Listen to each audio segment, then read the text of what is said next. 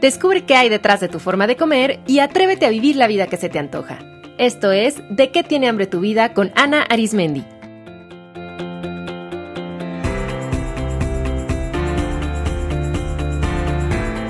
Este es el episodio 136, Alimentación y ciclo menstrual.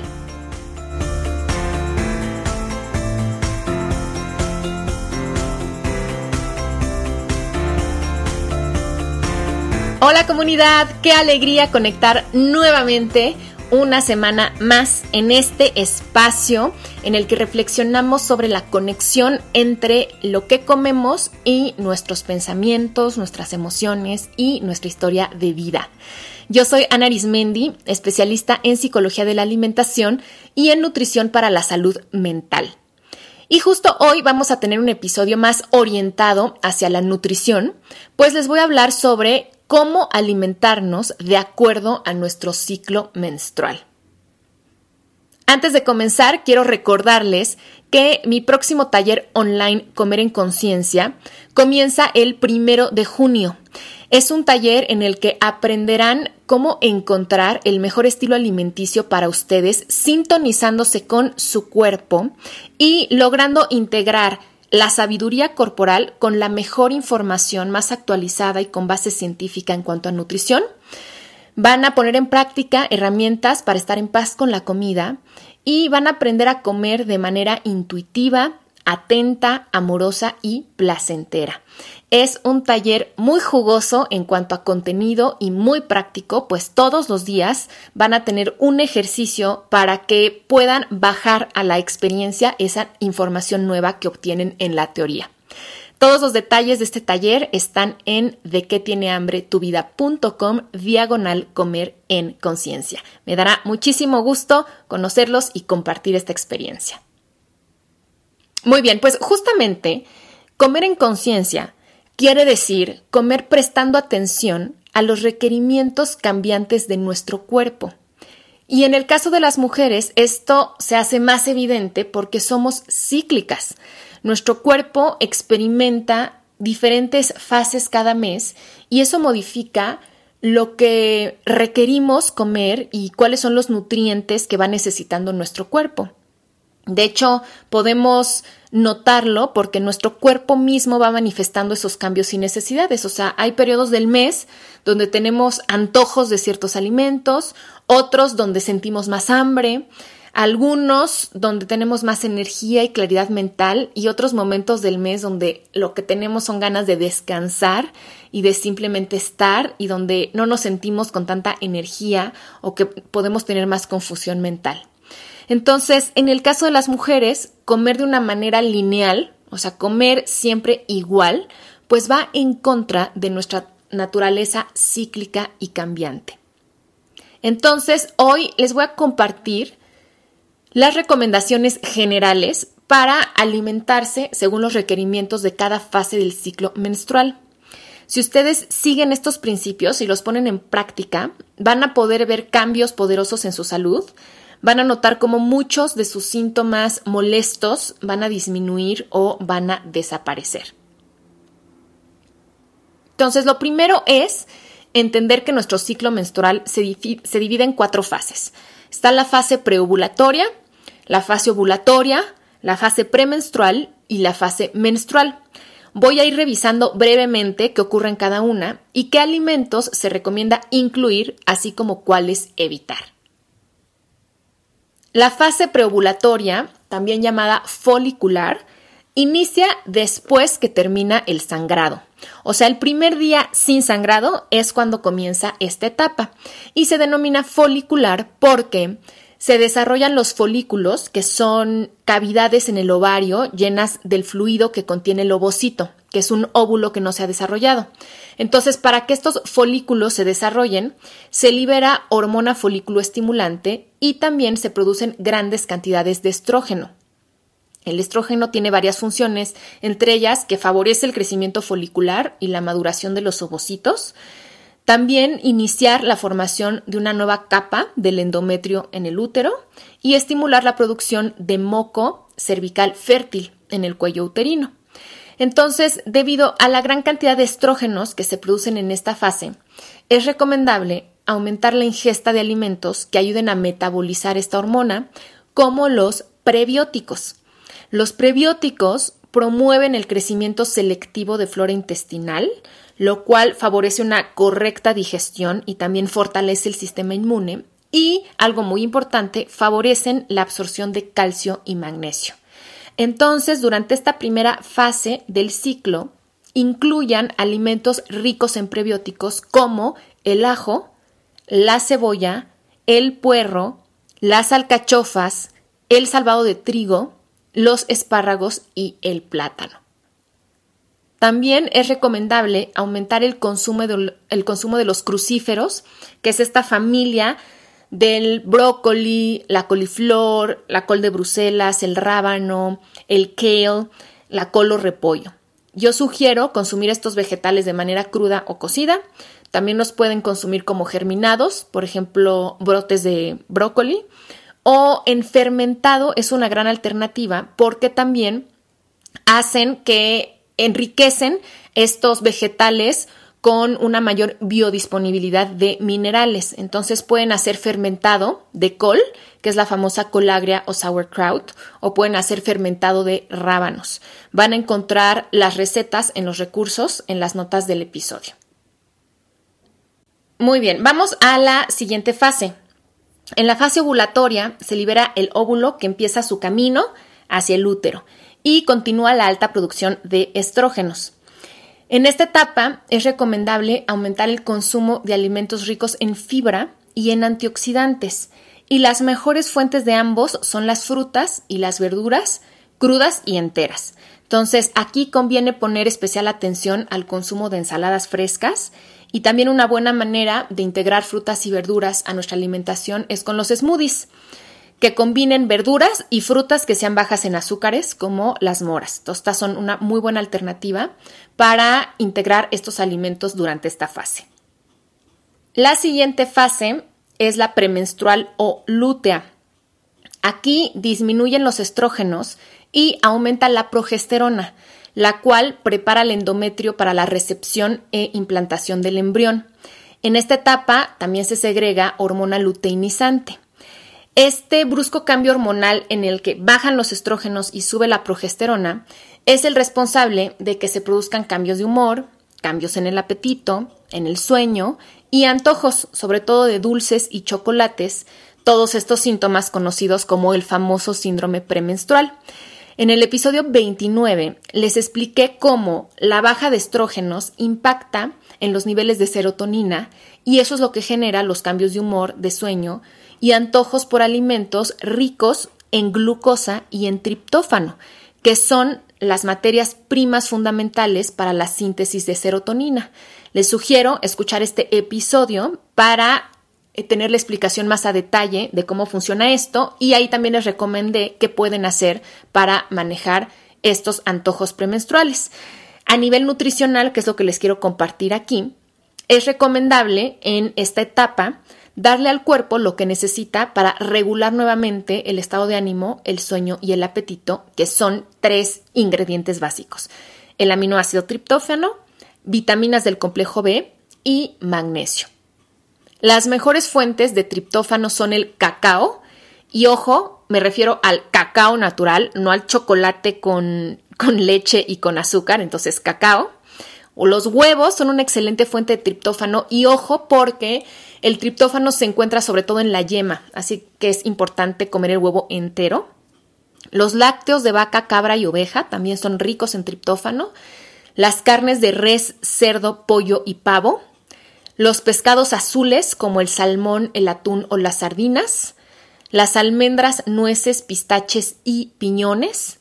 Las semillas de ajonjolí, calabaza o girasol las legumbres como los garbanzos, lentejas, frijoles o habas, el alga espirulina, las hojas verdes, en especial los berros y las espinacas, el apio, la alfalfa, el brócoli, la piña, el aguacate y las ciruelas. Entonces, como ven, hay muchas fuentes ricas para integrar estos alimentos que aportan triptófano de una manera variada y sabrosa en esta etapa de nuestro de nuestro periodo.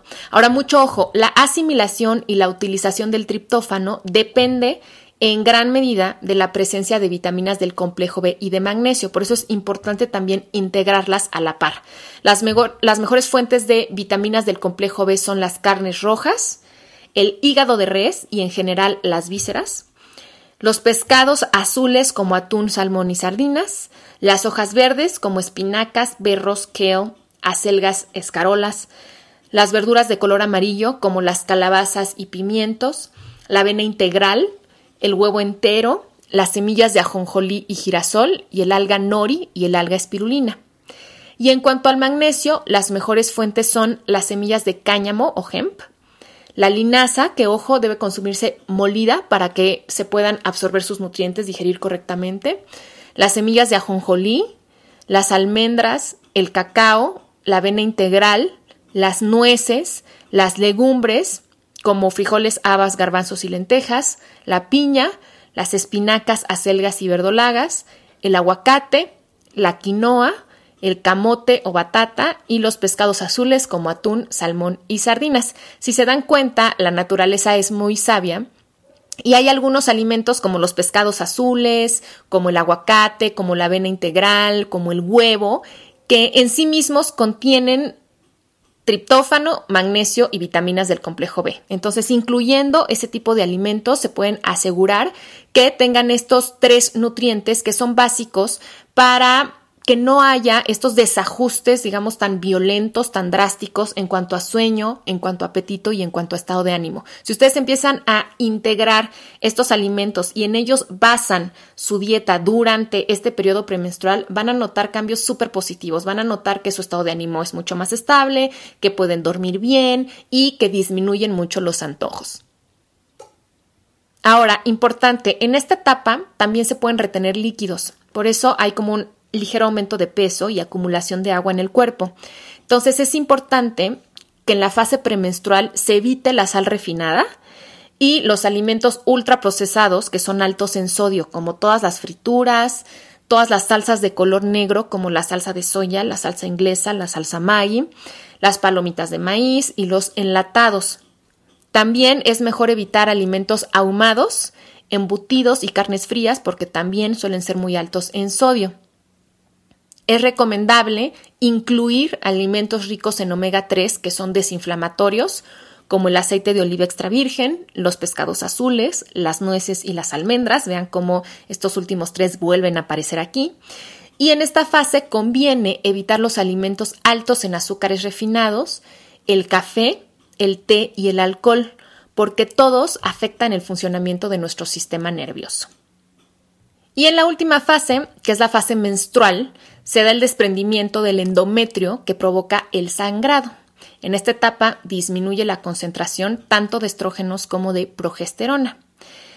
Debido al sangrado, disminuye la hemoglobina y por eso necesitamos aumentar el consumo de alimentos ricos en hierro hemo, como las carnes y el huevo, y en hierro no hemo, como las verduras de hoja verde.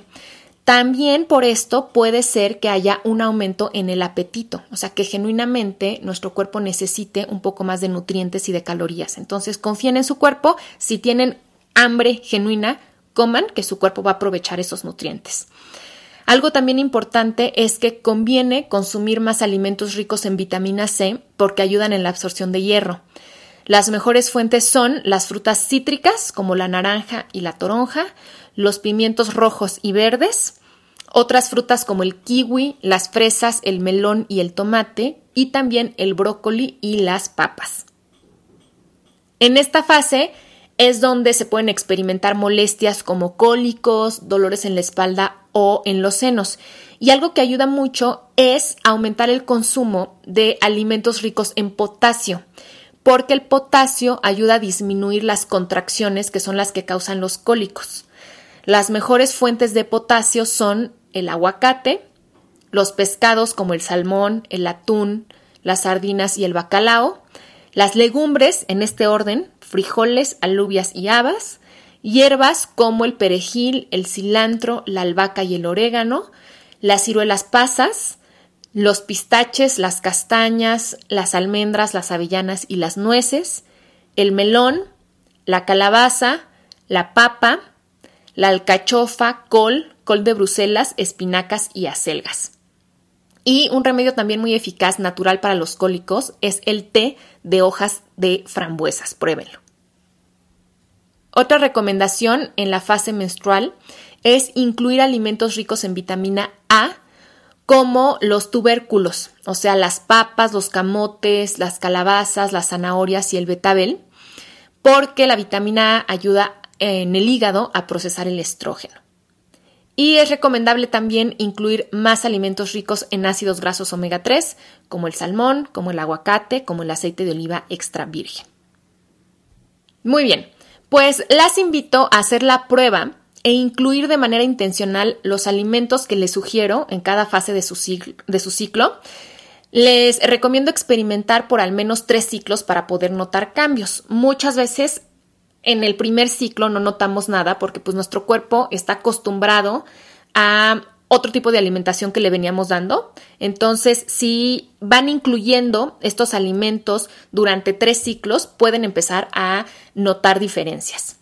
Ahora, si aún con estas recomendaciones sus ciclos siguen siendo irregulares o los síntomas muy dolorosos, es importante que consulten a un especialista. Hay muchas estrategias más que desde la nutrición se pueden implementar como para empezar una alimentación muchísimo más personalizada de acuerdo a las necesidades de cada quien. Y también hay varios estudios que han comprobado que la suplementación con complementos de vitamina B6, de calcio, de magnesio o de 5-HTP pueden ayudar mucho, pero es importante realizar una evaluación y personalizar siempre el tratamiento. Entonces acudan con su ginecólogo y con una nutrióloga que sea especialista en salud hormonal. Me gustaría que, además de las recomendaciones nutricionales, se llevaran de este episodio la importancia de sincronizarnos con los ritmos de nuestro cuerpo. O sea, una de las principales causas de los desbalances a nivel físico y a nivel psicológico que vamos experimentando es que perdemos la sintonía con nuestros ciclos. O sea, no respetamos los ciclos circadianos de sueño y vigilia. No respetamos nuestras sensaciones de hambre y saciedad y no prestamos atención a nuestro ciclo menstrual. Entonces, estamos viviendo totalmente desconectados de nuestro cuerpo. Y nuestro cuerpo todo el tiempo nos está avisando de esa desconexión. Nos avisa a través de molestias, de dolores, de enfermedades, de conductas compulsivas, de antojos. Pero, ¿qué hacemos? En vez de poner atención e irnos a indagar en cuáles son las causas profundas, por ejemplo, de, de, mi inflamación abdominal o de mis dolores de cabeza o de mis antojos. No, mejor rápido me tomo una pastilla o acabo comiendo algo y entonces es el cuento de nunca acabar. Si comenzamos a comer, a hacer ejercicio y a organizar nuestras actividades de acuerdo a los ciclos naturales de nuestro cuerpo, vamos a lograr una gran congruencia interna que es la que nos va a conducir a la salud y al bienestar emocional. Imagínate si tu cuerpo te ha mantenido con vida y funcional, tratándolo como lo has tratado y totalmente desconectado de él. ¿Qué pasaría si ahora empiezas a sintonizarte y a trabajar en conjunto y en armonía con tu propio cuerpo? Imagínate lo que podría suceder. Como ya he mencionado en muchos episodios, el que mejor sabe cómo conservar la salud es nuestro cuerpo. O sea, desde el principio, desde su formación, lo único que ha hecho es dedicarse a mantenernos con vida, aún contra todos nuestros hábitos adversos, aún viviendo en ciudades contaminadas, aún con el sedentarismo, aún recibiendo alimentos poco nutritivos, nuestro cuerpo hace lo que puede para mantenernos con vida. Así es que, pues el que mejor sabe sobre ese tema es el cuerpo. Vamos a escucharlo y vamos a actuar en armonía con sus ritmos. Les dejo un abrazo muy cariñoso y me encantará que me platiquen si empiezan a implementar estas recomendaciones nutricionales en cada fase de su ciclo menstrual, qué cambios notan. Hasta la próxima.